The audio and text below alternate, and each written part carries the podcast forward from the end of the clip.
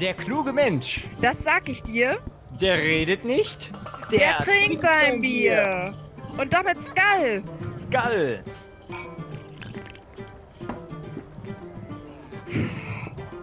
Das schmeckt. Was für ein Bier ist das überhaupt? Irgendein Bier. Ist doch auch egal welches, Hauptsache es mundet.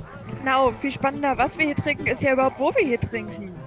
Ja, kannst du es glauben? Wir trinken hier zusammen mit König Artus und der gesamten Tafelrunde. Naja, wir trinken im selben Saal wie König Artus. Denk dran, wir dürfen nicht auffallen. Aber ja, ich kann so viele wackere Ritter sehen. Da drüben beim König Artus steht Parzival. Ich glaube, ich kann von hier aus auch Iwein und Laudine sehen. Den Löwen haben sie aber hoffentlich zu Hause gelassen.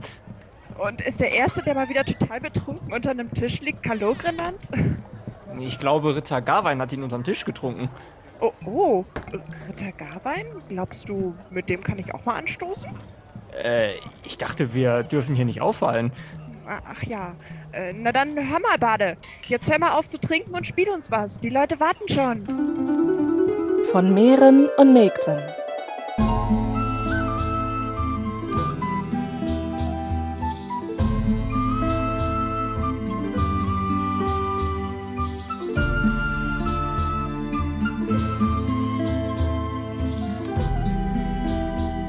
Folge 5.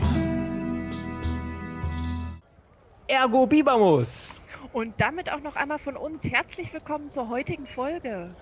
Dies ist unsere erste Folge hier direkt von der Tafelrunde. Natürlich lassen sich unzählige Legenden über all diese Mitglieder hier erzählen, aber genau ob dieser Vielzahl werden wir uns heute nur einen genauer anschauen können, nämlich Parzival. Und eigentlich nicht mal den, denn es geht ja hier schließlich um die Frauen in der Literatur. Und eine besondere Dame wird schon bald dieses festliche Gelage hier sprengen. Sie heißt Condrie la Saucière. Und während wir auf diese Dame warten, lass uns doch noch mal etwas über die Aventüre des Parzivals reden. Du meinst, es ist. Mährenzeit. Die Geschichte um den Artusritter Parzival beginnt wie so einige mittelalterliche Erzählungen mit der Geschichte seines Vaters. Gamoret, der auch schon als Ritter loszog, Königreiche eroberte und Königinnen heiratete. Bevor sich dieser auf sein letztes Abenteuer begab, auf dem er sterben sollte, heiratete er Herzeleude und zeugte mit ihr Parzival. Herzeleude verließ nach seinem Tod ihren Hof mit dem Kleinkind und zog ihn in der Waldeinöde auf. Er sollte nichts erfahren vom Rittertum, damit ihm im Kampf nicht dasselbe Schicksal ereilt wie sein Vater. So wuchs er fernab vom höfischen Leben und der damit einhergehenden Erziehung auf. Doch eines Tages traf er im Wald einige Ritter in vollem Waffenglanz, hörte vom König Arthurs und wollte sofort zu dessen Hof, um gleichfalls Ritter zu werden.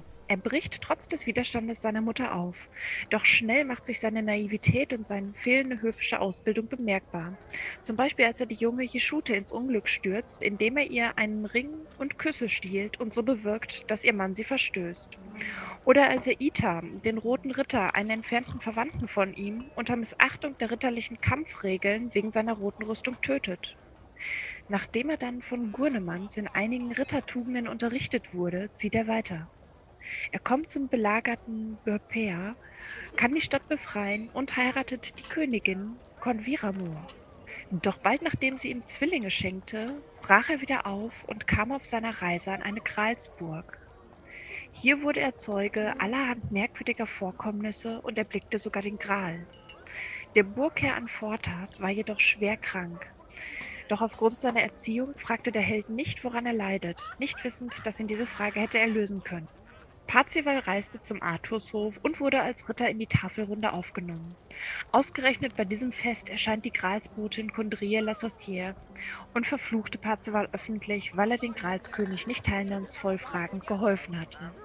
Parzival verspricht zu sühnen, nicht zu rasten, bis er den Gral gefunden habe und zog von dannen. Auch sein Vetter Ritter Garwein zog los und erlebte einige Abenteuer, die damit enden, dass auch er sich auf die Gralsuche begibt. Parzival streift derweil durchs Land. Er erfährt die Geheimnisse des Grals auf seinem Weg und findet zu Gott zurück. Plötzlich trifft er auf einen unbekannten Ritter, der ihn zum Kampf auffordert. Doch kurz vor Parzivals Sieg erkennt er seinen Vetter Garwein und beendet den Kampf sofort. Als er auch seinen Halbbruder Phairephes im Kampf nicht tötet, ist auch der Mord an Ita endgültig gesühnt Und als er das nächste Mal an den Artushof zurückkehrt, holt ihn Kundria abermals auf die Gralsburg. Hier kann er endlich nach dem Leiden des König Anfortas fragen und dieser erlangt in kürzester Zeit seine Jugend, Gesundheit und Schönheit zurück. Parzival wird zum Gralskönig gekrönt und auch Converamur und die beiden Söhne kommen schlussendlich in ihr neues Königreich. Vielen Dank, dass du uns den Werksinhalt des Parzivals nochmal näher gebracht hast. Ich würde dies nun nochmal um eine kurze Kontextualisierung ergänzen wollen. Äh, wie wir ja wissen, der Verfasser ist Wolfram von Eschenbach, sicherlich einer der sehr prominenten mittelalterlichen Dichter. Und der Parzival ist im Übrigen, wie der Vigalois auch aus unserer letzten Folge, ebenfalls ein mittelhochdeutscher Artus-Roman, der von ihm als Verfasser circa zwischen 1200 und 1210 entstanden ist. Der Parzival gilt heute meist als Wolframs berühmtestes Werk und wird sogar als das wichtigste Epos seiner Zeit gehandelt. Es ist im Übrigen auch das erste in deutscher Sprache erhaltene Werk, dessen Motiv der Heilige Gral ist. Ein interessanter Hinweis Wolframs, der im Parzival zu finden ist, wo er erwähnt, Min Herre, der Grafe von Wertheim, deutet womöglich darauf hin, dass das Werk unter anderem, beziehungsweise ein Teil des Werks unter anderem, im Auftrag für diesen Grafen verfasst äh, wurde.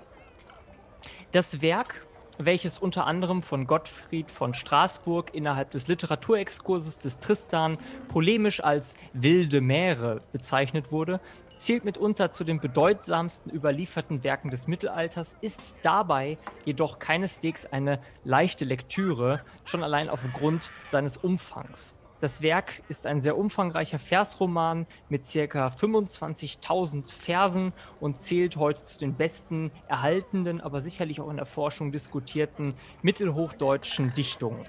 Wir haben heute die Kenntnis von 16 annähernd vollständig erhaltenen Handschriften. Eine ist etwa die Münchner Handschrift G, Sickle CGM 19, sowie diverse Fragmente und sogar ein Druck aus dem Jahr 1477 ist uns bekannt. Mit über 80 überlieferten Textzeugnissen weist das Werk zudem bereits für das Mittelalter eine imposante Wirkungsgeschichte auf und ist im Grunde so häufig zitiert und kopiert worden wie kein anderes im 13. Jahrhundert. Das Werk folgt einer klassischen Doppelromanstruktur mit einem langen Prolog, und äh, darin werden die Aventüren des Titelheldens Parzivals, aber auch später des Artusritter Garweins erzählt. Als Vorlage für den Roman diente dabei der unvollständige Perceval des französischen Autors Chrétien de Troyes, der circa 20 Jahre früher entstanden ist. Wolfram für, folgt in vielen Passagen der Erzählung Chrétiens, wenngleich er wesentlich freier nacherzählt oder sogar in Teilen die Vorlage umfangreich erweitert oder verändert hat. Und hierzu werden wir sicherlich jetzt gleich auch nochmal näher und genauer zurückkommen. Alles klar. Jetzt weiß ich Bescheid über den Parzival, aber jetzt, wo wir hier auf diesem Fest sind, habe ich da noch eine Frage. Diese Tafelrunde, von der immer alle reden, ist das eigentlich wirklich der Tisch, an dem die da hinten sitzen? Ich wusste irgendwie, dass diese Frage kommt. Ähm, das würden wahrscheinlich viele erstmal vermuten, weil es halt auch durch die Populärmedien heute einfach so ja, bekannt ist. Ne? Also König Artus und auch die Ritter der Tafelrunde ist ja so ein Topos, der immer wieder aufgegriffen wird und der für die meisten halt sinnbildlich für diesen Tisch steht. Lustigerweise, wenn du mal in England unterwegs bist, da gibt es, ich meine in Winchester, ein Gebäude, da hängt sogar eine Tafelrunde an der Wand. Einfach eine Tischplatte? Ja, also da hängt ein Tisch, der die Tafelrunde darstellen soll, an der Wand. Sehr beeindruckend übrigens. Ich glaube aber trotzdem, dass die Tafelrunde weniger der Tisch sein soll, sondern die Tafelrunde sollte man eher als die Gemeinschaft der Ritter sehen. Also die Gemeinschaft, die aus den Rittern besteht, bildet die Tafelrunde. So, glaube ich, kann man das am einfachsten sehen. Ah, endlich kommt hier richtig Schwung in die Party. Wow! Kundrir reitet hoch zu Ross in die große Festhalle. Nicht nur in die Halle. Bis auf Arthurs Kaminvorleger reitet sie. Die scheint heute keine gute Laune zu haben. Also normalerweise geziemt es sich ja auch nicht, so rabiat vor den König zu treten. Bei einer Gralsbotin heißt das wohl, dass sie keine frohe Kunde bringt. Die hat sie auch in der Tat nicht. Aber lass uns doch noch mal einen Moment oberflächlich bleiben und uns ihr Aussehen etwas genauer anschauen. Denn dafür sind wir ja schließlich auch heute hier. Stimmt, so erhaben das Fest auch sein mag, wir sind hier, um, wie schon in der letzten Folge angekündigt, ein weiteres Schönheitsideal zu betrachten. Denn Kundrie ist ja nicht im klassischen Sinne schön. Richtig, denn sie weist ja auch hinsichtlich ihrer körperlichen Attribute wieder relativ starke Ähnlichkeiten auf zu ja, der Figur, die wir beim letzten Mal hatten, der Ruel, da sie ja auch wieder extrem hässlich beschrieben wird. Ja, das sieht man zum Beispiel an Textstellen aus dem Parzival, wie zum Beispiel 313, 21 und folgende. Sie was genaste als ein Hund. Also quasi, sie hatte eine Nase wie ein Hund. Hier haben wir schon wieder das, die erste tierische ähm, Eigenschaft. Oder Kundri trug Ohren als ein Bär. Hier haben wir wieder die Bärenohren. Ne, der Bär war ja auch wieder ein Element, der bei Ruhel schon selber genauso aufgetreten ist. Auch die Haare werden da beschrieben. Ein Zopf, der was so linde als eines Swines Rückehaar. Ah, also sie hat einen Zopf gehabt, der borstig war wie die Rückenhaare eines Schweines. Also das ähm, evoziert ja, glaube ich, schon, also bei mir zumindest ein sehr hässliches Bild einer Figur. Und auch gerade an diesem Punkt, finde ich, sieht man wieder deutlich diese Tierhybridität, die uns ja bei Ruhe schon begegnet ist. Dass sie eben als Figur zwar menschlich ist, aber mit so vielen Charaktereigenschaften von Tieren beschrieben wird, dass sie halt so eine Hybridgestalt ist.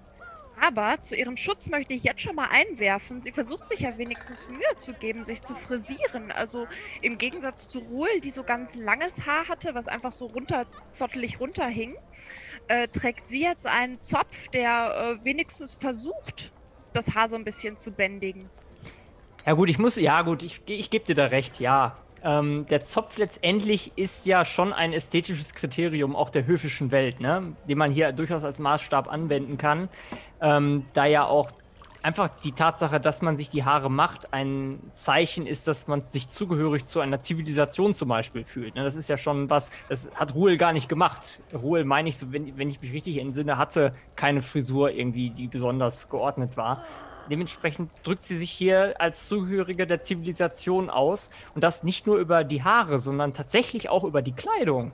Sie trägt nämlich ein Brutlachen von Gent, noch plava denne ein Lasur, het angeleit der Freude Schur, das war ein Kappe wohl gesnitten, all nach der Franzos ja sitten, drunde an ihr Lieb, was Pfelle guat. Ich übersetze das mal eben schnell. Ähm, das heißt, sie trug ein Genter Brauttuch, blauer als Lapis Lazuli, ähm, trug dieser Hagelschlag des Glücks, ein elegantes Cape nach französischem Schnitt. Darunter trug sie feine Seide am Leib. Und naja, gut, also wenn man sich jetzt überlegt, wie sie vorher, ähm, wie, wie tierisch sie vorher dargestellt wird, mit, mit Borsten am Rücken oder haarigen Borsten, ähm, da passt das natürlich gar nicht zu. Das ist ein totaler Kontrast. Das sind ja schon, schon echt teure Kleidungsstücke, die ja schon eigentlich wirklich den höfischen Charakter deutlich machen. Ja, die waren richtig extravagant und modisch. Gerade so dieses Blau war ja auch eine sehr teure Farbe. Der französische Schnitt, das war sehr modern, das war gerade komplett en vogue. Ja, und dementsprechend kontrastiert das das Ganze extrem stark, ne? Aber sie ist ja darüber hinaus auch von ihrer Persönlichkeit her anders als Ruel. Nicht einfach nur wild, sondern sie kann ja auch sogar richtig was, ne? Ja, sie ist eine richtige Universalgelehrte ich weiß, dass sie in einer Stelle im, im Parzival ähm, wird in Vers 20 auf Seite 312 gesagt, alle Sprache sie wohl sprach. Das ist natürlich auch schon gewaltig, ne? wenn du alle Sprachen sprechen kannst. Naja, alle heißt dann in dem Fall äh, Lateinisch, Französisch und Arabisch, aber äh, das waren zu der Zeit natürlich auch mit die wichtigsten Sprachen. Außerdem kannte, hatte sie auch generelle wissenschaftliche Kenntnisse und war auch gelehrt in der Dialektik, der Geometrie und der Astronomie. Wow, das muss man ja auch erstmal drauf haben, ne? Aber dadurch, dass sie natürlich da so bewandert ist, muss man natürlich auch die Frage stellen, dann hat sie sicherlich auch einen besondereren Hintergrund Ja, Ja, man erfährt auch äh, auf jeden Fall so grob, woher sie das alles kann. Sie bekommt nicht nur eine Background-Geschichte, sondern auch einen Verwandten. Etwas später treffen wir dann ihren ebenfalls hässlichen Brüder, äh, Malkreatür. Und man erfährt, dass die beiden aus dem Orient stammen. Sie sind Nachkommen der ungehörsamen Adamstöchter, also wird hier ganz klarer äh, heidnischer Bezug geschaffen. Und die sind dann von ihrer Königin als Geschenk an den Gralskönig an den Gralshof gekommen. Und so wurde die Kondrie dann Gralsbotin. wow. Also ich finde, wenn man das jetzt nochmal so für sich zusammenordnet, dann muss man schon feststellen, ähm, dass sie sich eklatant von diesem animalisch wilden Hässlichkeitstypus, den wir bei Ruhl hatten, wirklich unterscheidet. Und ähm, wir hier offensichtlich das andere Hässlichkeitsmuster vorliegen haben, was wir auch beim letzten Mal erwähnt hatten, nämlich Hässlichkeit. Gelehrtheit und Jungfräulichkeit. Richtig. Und gerade auch deswegen lohnt es sich vor allen Dingen auch, sich die Figur selber einfach nochmal viel detaillierter anzuschauen, unabhängig von der hässlichen Darstellung, die sie ja hier äh, offensichtlich charakterisiert. Denn ähm, Wolfram hat sie ja besonders konzipiert. Er hat ja auch auf eine Vorlage zurückgegriffen. Ja, er hatte ja den französischen Originaltext Perceval von Quentin de Troyes vorliegen und da gibt es die Figur an sich ja auch schon. Richtig. Und sie ist dort schon extrem, also wirklich extrem hässlich dargestellt, ähm, sodass man eigentlich sagen kann, dass Wolfram hier schon eine gewisse Abmilderung ihrer Hässlichkeit äh, vorgenommen hat, weil er sie etwas anders konzipiert hat, als es Chrétien getan hat. Er hat sie ja nochmal deutlich erweitert und damit die Hässlichkeit abgemildert, indem er ihr positive Attribute dazugegeben hat, wie ihre Gelehrtheit, ihre, naja, ihr modisches Bewusstsein und auch diese äh, Background-Story und die Verwandtschaften. Das grenzt sie ja alles von diesem Animalischen auch ab. Richtig. Und natürlich zuvor erst auch erstmal ihren Namen. Ne? Sie hat ja auch einen Namen bekommen, den die entsprechende Gestalt in der Vorlage nicht hatte. Ähm, da hatte sie nur einen Begriff Demontiel oder so, ist französisch. Ich kann leider kein Französisch, Entschuldigung, wenn ich es falsch ausgesprochen habe. Auf jeden Fall ist nämlich deren Hässlichkeitsvorstellung eng geknüpft an die Wiener Genesis, die du ja auch schon angesprochen hattest. Genau, die hatten wir schon mal in der Ruhl-Folge angesprochen. Das war eine Wiener ähm, ja, Bibelgeschichte, Bibelaufzeichnung, in der die Adamstöchter beschrieben werden. Das sind Kinder, die von einer Mutter geboren wurden, die während der Schwangerschaft gesündigt hat und die infolgedessen dann besonders hässlich und grotesk zur Welt kamen. An dieser Stelle mal eine kurze Anekdote. Wusstest du, dass diese Gestalt auch in der Forschung unter anderem als die keltische Botin aus dem Totenreich ähm, gedeutet wird? Das fand ich sehr interessant. Ja, das wusste ich. Wir haben dieselben Texte gelesen. Ja, ich will es an dieser Stelle nur einmal erwähnen. Wer sich dafür interessiert, bitte gerne mal nachschlagen. Das ist, klingt sehr, sehr interessant tatsächlich. Aber unabhängig davon, dass ähm, also Wolfram sie besonders konzipiert hat in, in ihrer erstmal äh, Persönlichkeitsausstattung, muss man aber auch sagen, dass sie jetzt gerade in der Situation, in der wir uns hier befinden, wo sie ja hier vor König Artus ganz ähm, ja, lautstark auftritt, dass sie sich anders verhält, als es zum Beispiel bei Ruhel in der Ruhel-Episode der Fall war. Ne? Da, Ruhel ist aufgefallen durch sehr körperliche Aktivität, durch ihre, durch ihre Kraft und Stärke. Bei Kundrir ist das ja tatsächlich eher die verbale Ebene. Sie macht ja hier ein richtiges Verbalfeuerwerk. Ja, die ist hier gerade reingeritten, bis, äh, ja, wie wir schon gesagt haben, auf Arthurs Kaminvorleger und äh, hat dann angefangen, erstmal richtig harsch König Artus zu kritisieren, weil er Parzival in die Artus-Runde aufgenommen hat. Und äh, sie beschimpft äh, quasi die komplette Tafelrunde deswegen und äh, wirft ihr vor, entehrt zu sein und zerstört zu sein, weil Parzival da jetzt Mitglied ist. Und dann ist sie zu Parzival rübergeschritten und hat Parzival nochmal dafür kritisiert und ja sogar verdammt, dafür, dass er König Anfortas auf der Gralsburg nicht gefragt hat, wie es ihm geht. Und dass Parzival sein Leiden so viel früher hätte beenden können. Und dann verlässt sie Tränen überströmt den Hof. Zur Folge hat das natürlich für äh, Parzival, dass er erstmal kein Mitglied der Tafelrunde wird. Die ganzen Herren, die sind hier so ein bisschen bedröppelt äh, stehen gelassen worden. Die, naja, schämen sich jetzt so ein bisschen aufgrund dieser harschen Kritik und Verurteilung von Kundrie. Und äh, der Parzival, der muss jetzt erstmal beweisen, dass er sich der Tafelrunde würdig erweist und äh, muss erstmal noch ein bisschen Ehre wieder gut machen. Wow, da kann man ja wirklich sagen, dass die ganze Situation hier schon eine sehr zentrale Szene zu sein scheint. Bei Ruel damals war das ja mehr oder weniger nur so eine Nebenstory, die so mal eben on the flow passiert ist. Ja, quasi ein Zwischenboss. Ja, so eine Art Zwischenboss, genau. Hier scheint das ja durchaus Konsequenzen mit sich zu führen. Ich muss gerade sagen, ich erinnere mich stark an die Figur Sibylle, die, glaube ich, haben wir beim letzten Mal auch schon mal kurz erwähnt aus dem Aeneas-Roman, ähm, die ja auch auffällt durch dasselbe Hässlichkeitsmuster einerseits, aber auch andererseits, dass ähm, sie auch eine Frauenfigur ist, die eine Mittlerfunktion ausgefüllt hatte zwischen der normalen und der mythischen Welt. Bei Sibylle war das dann die Unterwelt. Und eigentlich habe ich das Gefühl, dass es bei Kundre hier gerade genauso ist oder war in dem Fall, weil Kundria für die geheimnisvolle Welt des Grals steht und hier quasi ja so eine Art Wendepunkt ausgelöst hat. Dass sie halt über dieses besondere und mystische Wissen verfügt, das hören wir ja auch in ihrem Beinamen. Sie heißt ja voll Kundrie la Saucière. Ich hoffe, auch das spreche ich jetzt richtig aus. Ähm, das bedeutet die Zauberin.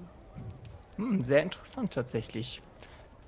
Und ähm, ich glaube tatsächlich, dass dieser Wendepunkt-Aspekt, den wir hier in dieser Szene vorfinden, sehr relevant ist. Denn, und das sei an dieser Stelle schon mal verraten, wir haben sogar noch einen zweiten Wendepunkt im Parzival, in dem auch Kundrie eine Rolle spielt. Stimmt, man sieht sie ja später im Roman noch einmal vor König Arthurs, nämlich nachdem Parzival, um seine Ehre wiederherzustellen, einige Aventüren dann erledigt hat und wieder Feierlichkeiten am Arturshof stattfinden mit ihm. Hier kommt Kundrie noch einmal vor, den, vor die komplette Tafelrunde geritten. Das Besondere an, diesen, an dieser anderen Szene ist, dass sie eigentlich vom Anlass her erstmal relativ ähnlich ist. Wieder kommt Kundria an den Artushof. Erstmal ist der Artushof wieder der Handlungsort. Wieder findet ein Fest statt, vor, äh, vor das sie tritt. Sie tritt wieder vor König Artus. Also es ist erstmal gleich. Aber dennoch finden wir, wenn wir die beiden Szenen gegenüberstellen, eklatante Unterschiede. Zum Beispiel kommt sie mit einem ganz anderen Ziel und ganz anderen Beweggründen an den Arturshof. Sie zeigt sich direkt demütig und ähm, ja, sie steigt direkt vom Pferd ab, wirft sich auf den Boden und sie entschuldigt sich bei Arthurs, aber auch bei Parzival und bittet um Verzeihung. Dann teilt sie Parzival mit, dass er jetzt des Grales würdig ist, dass er die Verfehlungen, die er getan hat, jetzt äh, beglichen hat und äh, diese Szene endet dann quasi damit, dass sie ihn zu dem Gra zur Gralsburg zurückbringt. Und äh, dort kann er dann an Fortas erlösen und quasi so auch seine eigene Erlösung finden und Gralskönig werden. Doch nicht nur ihr Verhalten und der Anlass, äh, zu dem äh, sie hier ähm, auftritt, unterscheiden sich, sondern sie wird auch nochmal besonders in einer besonderen Weise äh, beschrieben, die sich im Vergleich zur ähm, jetzigen Szene äh, auch nochmal unterscheidet. Denn ähm, Wolfram ähm, rückt sie hier insgesamt in ein deutlich positiveres ähm, Licht, indem er für die Beschreibung ihrer äh, Figur hier nicht mehr auf Tierhybrids-Metaphern zurückgreift, sondern explizit auf Metaphern der Schönheitsbeschreibung. Wir finden hier einige im wahrsten Sinne des Wortes blumige Metaphern. Hast, hast du eine Stelle für uns? Ich habe da mal was vorbereitet. Wenn ihr das nachlesen wollt, auf Seite 718, 80, Vers 18 und folgende. Ihr Anlütze, ihr habt vernommen, ihr Orgensdornden dennoch sus, gell als ein Topatius. Ihr Zähne lang, ihr Mund gab Schien, als ein Viol Weitin. Ich übersetze das mal eben schnell sinngemäß. Ähm, das bedeutet so viel wie ihr Gesicht ist euch bereits geschildert worden. Darin standen immer noch die gleichen Augen, gelb wie ein Topaz und lange Zähne. Veilchenblau wie färberweit war der Schimmer ihrer Lippen.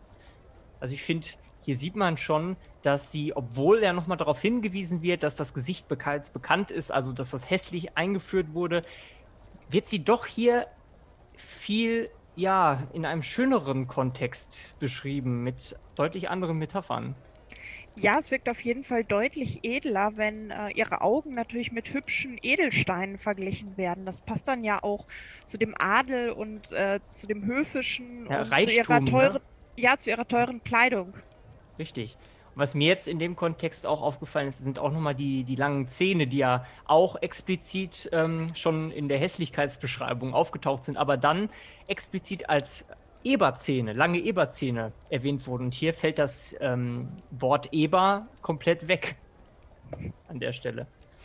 Ja, auch die Lippen sind vielleicht nicht sonderlich äh, schön, wenn sie blau wie Veilchen sind, aber das Veilchen, diese schöne Blume, die äh, macht natürlich direkt positive Assoziationen.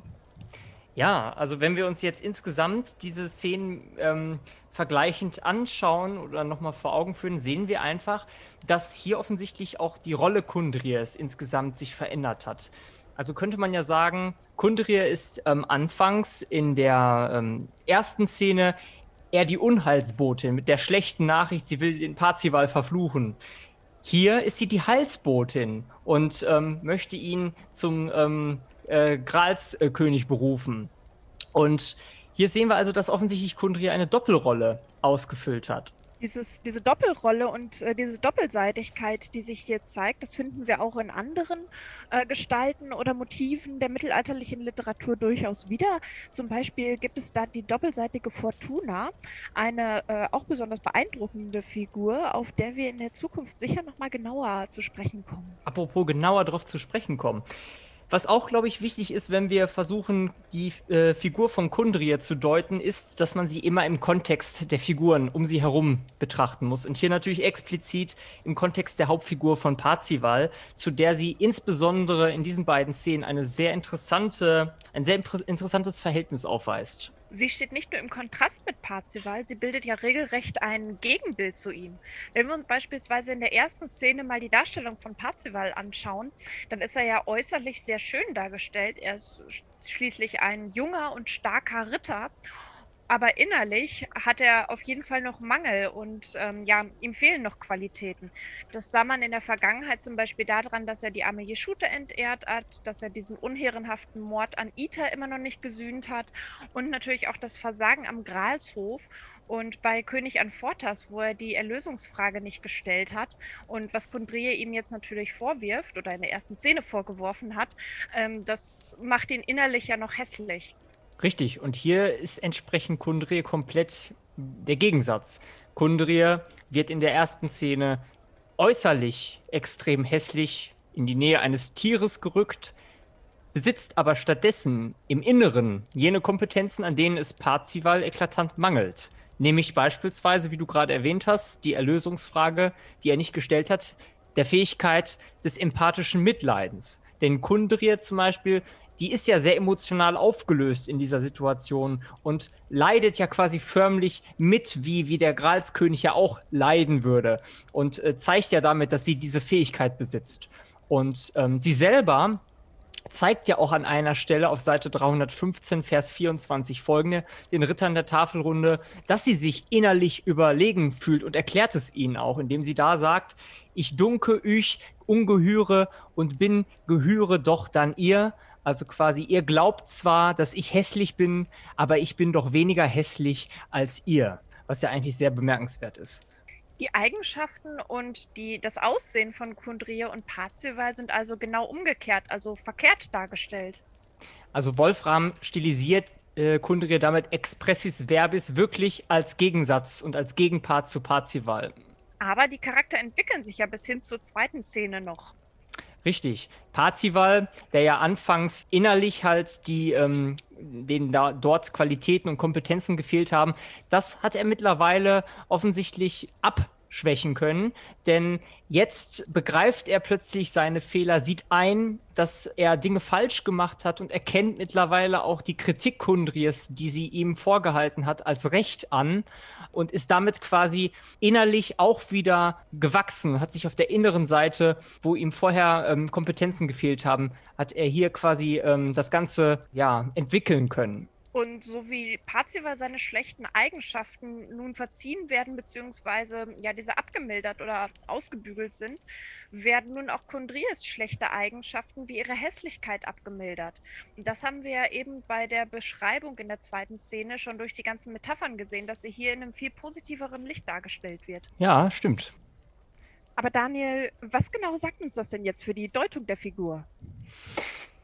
Ich denke, wir können jetzt abschließend erstmal zusammenführen, was wir bis jetzt gerade herausgefunden haben. Einerseits wissen wir, okay, Kundrie fällt offensichtlich in den anderen Hässlichkeitstypus der Hässlichkeit in Kombination mit Gelehrtheit und Jungfräulichkeit. Wir wissen, Kundrie füllt offenbar eine Schlüsselfigur aus an zwei entscheidenden Wendepunkten im Parzival, wo sie eine Art Mittlerrolle einnimmt. Sie macht als Figur eine deutliche Charakterentwicklung durch und bildet letztendlich sogar einen Gegensatz direkt und unmittelbar zur Hauptfigur, dem Parzival, was natürlich schon auch auf funktionaler Ebene sehr interessant und herausstechend ist. Und ich denke, wenn wir jetzt abschließend versuchen, die Figur zu deuten und vielleicht auch eine Intention hinter dieser Figur zu suchen, können wir das am besten tun, wenn wir nochmal abschließend in die Forschung gucken, wo ich fand, dass da einige sehr interessante Thesen ähm, aufgetaucht sind. Und ich bin dabei über eine gestoßen von Katharina Pappas aus 2001.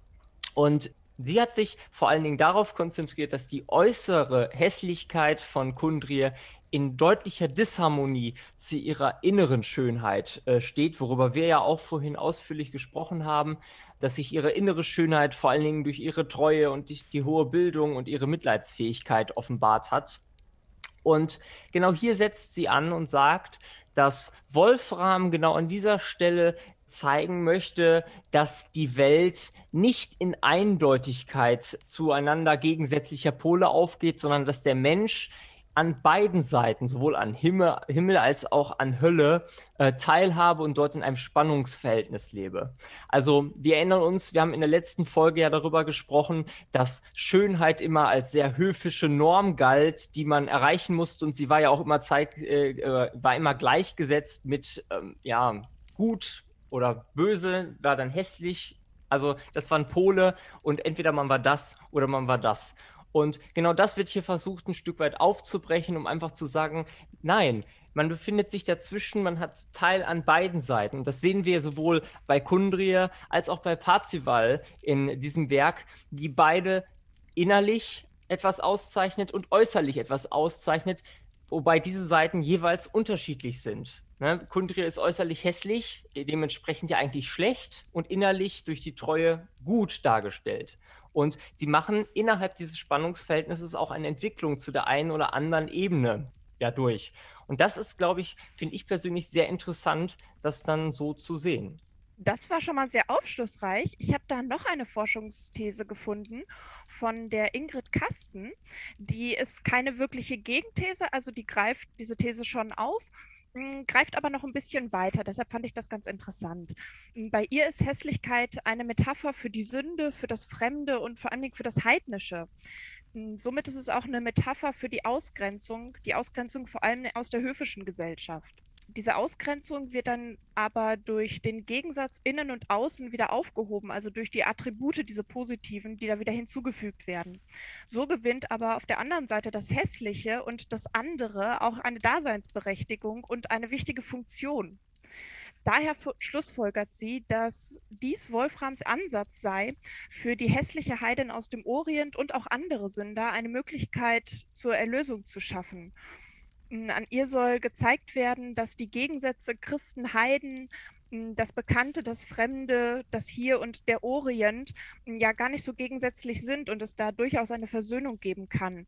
So wird durch die Ausgrenzung ja dieses Ausgrenzungsmotiv verkehrt und zum Teil der Integration auch wenn wir uns das Weiblichkeitsmuster anschauen, was hier gezeigt wird, äh, kann man sagen, dass hier eine Funktion hinzugefügt wird und hier mal eine Frau zu sehen ist, die nicht nur eine Funktion hat, wenn sie schön ist, was ähm, ja auch wieder darauf hindeutet, dass hier ein Frauenbild versucht wird zu etablieren, wo eine Frau einen eigenständigen Status hat.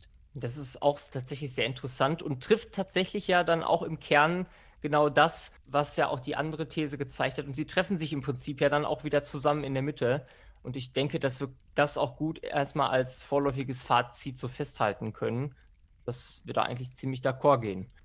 Ja, dann kommen wir nach dem Fazit mal zu einer etwas offeneren Frage, nachdem wir uns nämlich in der letzten Folge mit der wilden und animalischen äh, Ruhe beschäftigt haben und uns dann heute die hässliche und gelehrte Jungfrau angeschaut haben. Welche gefällt dir denn so unterm Strich besser? Eindeutig Kundrier tatsächlich. Ich möchte sagen, okay, Ruhel war auch sehr interessant und ich fand es sehr imposant, äh, ihre äh, körperliche äh, äh, ja, Wildhaftigkeit zu sehen. Aber Kundrier sticht für mich einfach durch, ihre, durch ihren Facettenreichtum hervor. Und ich finde es wahnsinnig interessant, diesen Gegensatz zu sehen und auch die wenn auch emotional aufgeladen, aber sehr selbstbewusste Haltung, die sie dennoch vor der gesamten Öffentlichkeit des Artushofes vertritt, das fand ich sehr imposant. Und deswegen würde ich persönlich Kundrier immer einen Schritt Vorsprung gewähren wollen. Dann sind wir heute sogar mal derselben Meinung. Die Uhl hat einfach, ähm, ja, ist irgendwie sehr eindimensional gezeigt, wohingegen Kundrie einfach mehr Deutungsebenen zulässt. Also würde ich auch sagen, sorry Ruhl, wir sind nicht nur oberflächlich, sondern für uns zählen auch die inneren Werte. Richtig, aber für uns zählen ja nicht nur die inneren Werte, sondern natürlich auch die Meinung von euch. Und deswegen stellen wir natürlich dieselbe Frage auch nochmal an euch. Ähm, was findet ihr, ist für euch der Hässlichkeitstypus, der euch am meisten interessiert hat und warum? Wir haben die beiden jetzt gehört in der letzten und in dieser Folge. Schreibt uns eure Meinung einfach auf Instagram bei von Miren und Mägden. Ja, wir können ja in der heutigen Folge auch ein Jubiläum feiern. Wir haben ja endlich die 100 Follower auf Instagram Stimmt. geknackt. Ja. Stimmt, ja. Dafür erstmal ein herzliches Dankeschön. Ja, und ich denke, das ist es, das ist wert, dass wir darauf gleich mal anstoßen. Prost. Prost.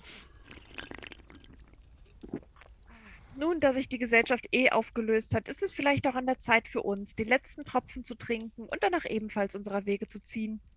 Jetzt schon? Komm, ich dachte, wir plündern noch die restlichen Fässer des Hofes. vielleicht beim nächsten Mal. Ich bin mir sicher, früher oder später werden wir ja zurückkehren. Ach, schade. Na gut, dann, dann lass uns aufbrechen. Aber wohin? Nach dem Trinken ist vor dem Trinken. Du weißt schon wohin.